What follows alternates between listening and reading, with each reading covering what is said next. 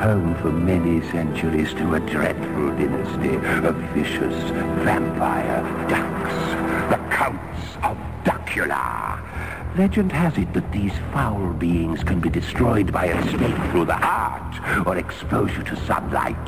This does not suffice, however, for they may be brought back to life by means of a secret rite that can be performed once a century when the moon is in the eighth house of Aquarius. Blood. Are you getting? The latest reincarnation did not run according to plan. In the heart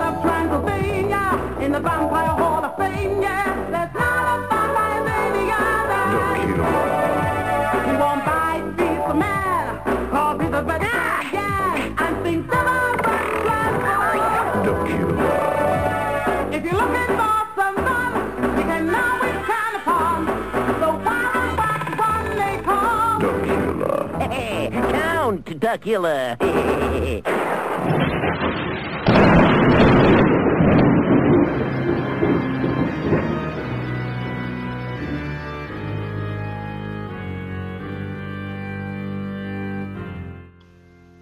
Hello，大家好，我是 Shino，欢迎大家再一次锁定我们鬼话连篇的节目。相信各位小伙伴们也注意到了，今天我们节目的片头曲发生了一些变化。那么这一段音乐，相信八零后的小伙伴们可能都比较熟悉，这是由英国拍的一部动画片儿，它的名字叫做《怪鸭历险记》，曾经在一九八八年在江苏电视台。播出，然后又在全国各大卫视也进行了一个播出，所以相信这个八零后的小伙伴们对这个动画片的内容多多少少还是会有一些印象。它的主要内容介绍的就是一个叫 Dacula 的伯爵，其实它是一只鸭子，但是它却是一只吸血鬼，在他的这个城堡里头所发生的一些荒诞离奇的故事吧。对山东来说呢，这是我所认知的第一个。关于西方吸血鬼的人物造型以及故事，于是今天呢，我们就把这首歌放到了我们的节目开头。那么，随着近年来电影《暮光之城》和美剧《血族》，让吸血鬼这个本来很可怕的生物，成为了全球最火热的一种时尚。每个人仿佛都在渴望成为吸血鬼，因为他们高贵、优雅。而且都是俊男靓女。或许你认为你已经是一个资深的吸血鬼迷，但还有很多事情是你所不了解的。下面呢，我们就先来说一些关于吸血鬼的你不了解的一些事情。第一个，很多人认为吸血鬼是罗马尼亚传说当中的一部分，但其实并非如此，因为吸血鬼这个词儿。是从塞尔维亚语进化而来的，所以吸血鬼的故乡应该是在塞尔维亚。第二个，作为吸血鬼原型的弗拉德三世，我们对他的了解是，他是一名基督徒，类似于圣殿骑士团。他还有一个名为龙的称号。然而你不知道的是，龙在塞尔维亚语里的意思是恶魔。这一点跟英语的这个词非常的相似。三，弗拉德三世在一四三一年出生在罗马尼亚特兰西瓦尼亚的西吉什瓦拉，现在那里已经被改成了一个餐厅。四，现在吸血鬼迷认为布加勒斯特的布朗城堡是弗拉德三世的住所，但事实上他从来没有去过那里。因为这个原因，布朗城堡成为了当地非常热门的旅游景点，带来了不菲的收入。对此，当地的居民也并未感到幸运，他们认为这种恐怖的名称并不是他们所想要的，让不老城堡本身的历史价值被掩盖了。五，在布加勒斯特的一个狭窄的街道里，有几扇门。门的顶部就有一尊弗拉德三世的雕像。在一四五六至一四六二年之间，这里一直都是法院和监狱，被弗拉德三世判决有罪的人就关在这里。曾经这里是一座很大的院落，然而一场大火让这里都倒塌了，仅剩下柯林斯注释的低矮拱门和墙垣。六，吸血鬼迷肯定对布拉姆斯托克的名字不陌生，因为他是最著名的吸血鬼类小说家。他常常在小说中提到布朗城堡，因此造成了吸血鬼迷的错误认知。事实上，很多人并不知道，布拉姆斯托克连这个地方都没有去过，更别说布朗城堡了。七。资深一点的吸血鬼迷肯定知道，吸血鬼跟印度教女神卡莉有千丝万缕的联系，但是却不知道他们到底是怎么走到一起的。其实用“走”这个词还真的算比较准确，因为罗马尼亚人习惯于行走于全世界，所以研究认为，当他们到达印度后，也将吸血鬼的传说带到了印度。并与女神卡莉联系到了一起。八，弗拉德三世之所以会被关于吸血鬼的称号所联系在一起，都是因为他常常将犯人或者是战败者钉死在尖桩上，让人因为流血过多而死。所以很多人认为，要执行这样的刑法，就是因为弗拉德三世喜欢喝血。所以落下了一个吸血鬼的恶名。一个小小的吸血鬼是如此的神秘。现在我们不敢说这个世界上到底有没有吸血鬼，但是可以肯定的是，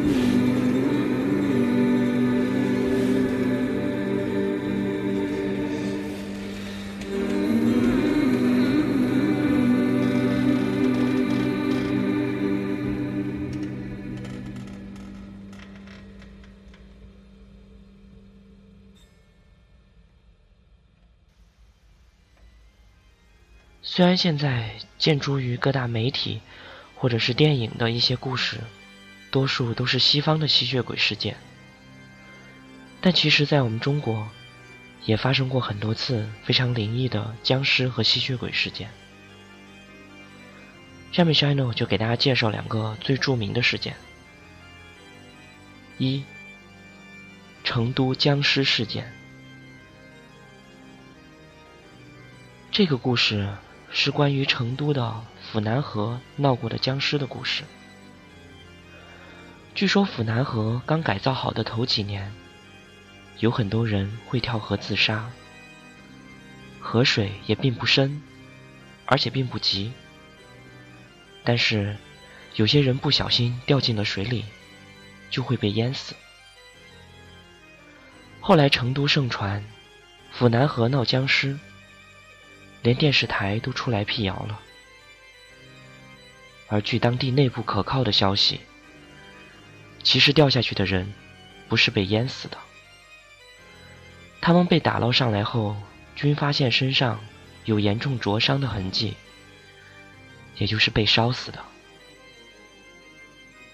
有关部门还派人专门调查过，不过也没有调查出来什么。而关于另外一件成都僵尸事件，其中有一个亲身经历过此事的人，是这样描述这件事情的：僵尸那个事呢，是轰动了全四川的。当时我在读五年级噻，非常吓人。据说僵尸还扮成是那个清朝官员的样子，坐着火车到处跑。看到你合适，就按着你咬一口。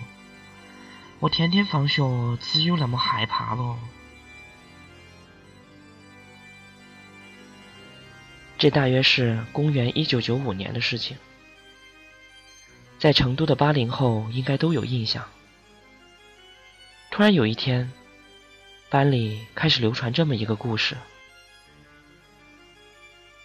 成都考古队。在武侯祠附近挖出三具古尸，清朝的。由于监管出了点差错，一夜之间，三具古尸不翼而飞。后来又出现了五具僵尸，专咬人头，没咬死的就变成了僵尸。最后出动了解放军，用火焰喷射器烧死的。另一说。是传说僵尸来自青城山的老九洞，这里是不作为景点对外开放的，还在里面找到了 N 多具白骨，而在民间还传出了几种说法，有的说是郫县挖出来的，还有的说是从石林挖出来的。至于僵尸的处理。民间传言说，军方出动了激光部队，费了很大的劲儿，挂了很多的人才搞定的。而这件事情的始末，至今仍然还是一个谜。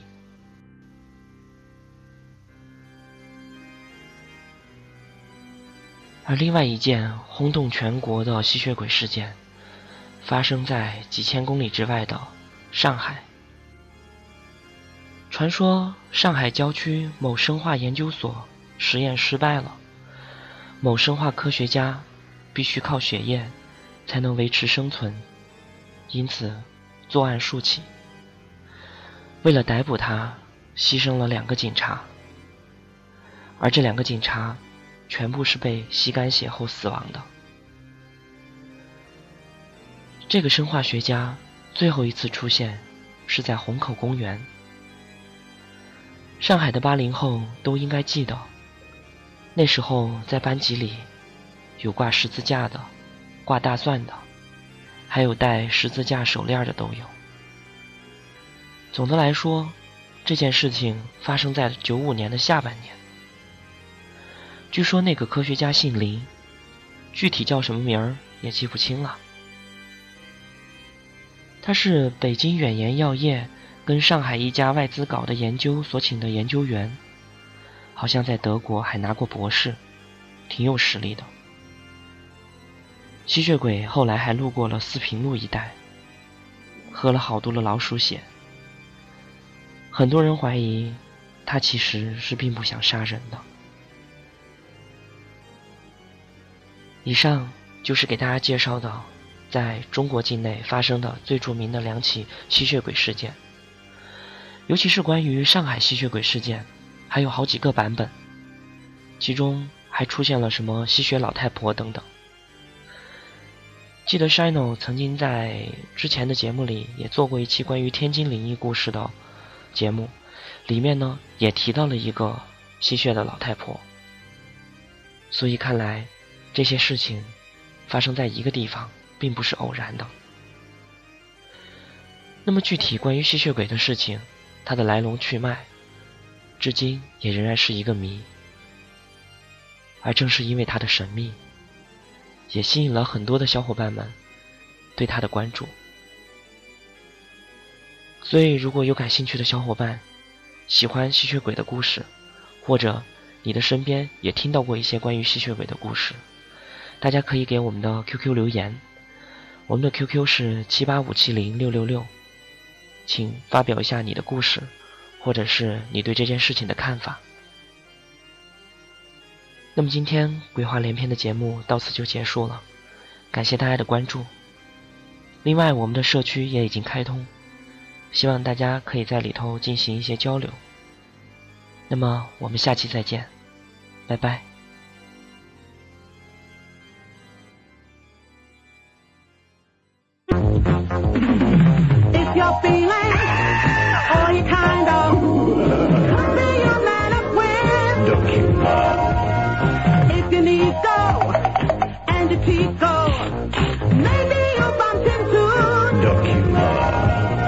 flying through the night, looking for a fight, But he's back home by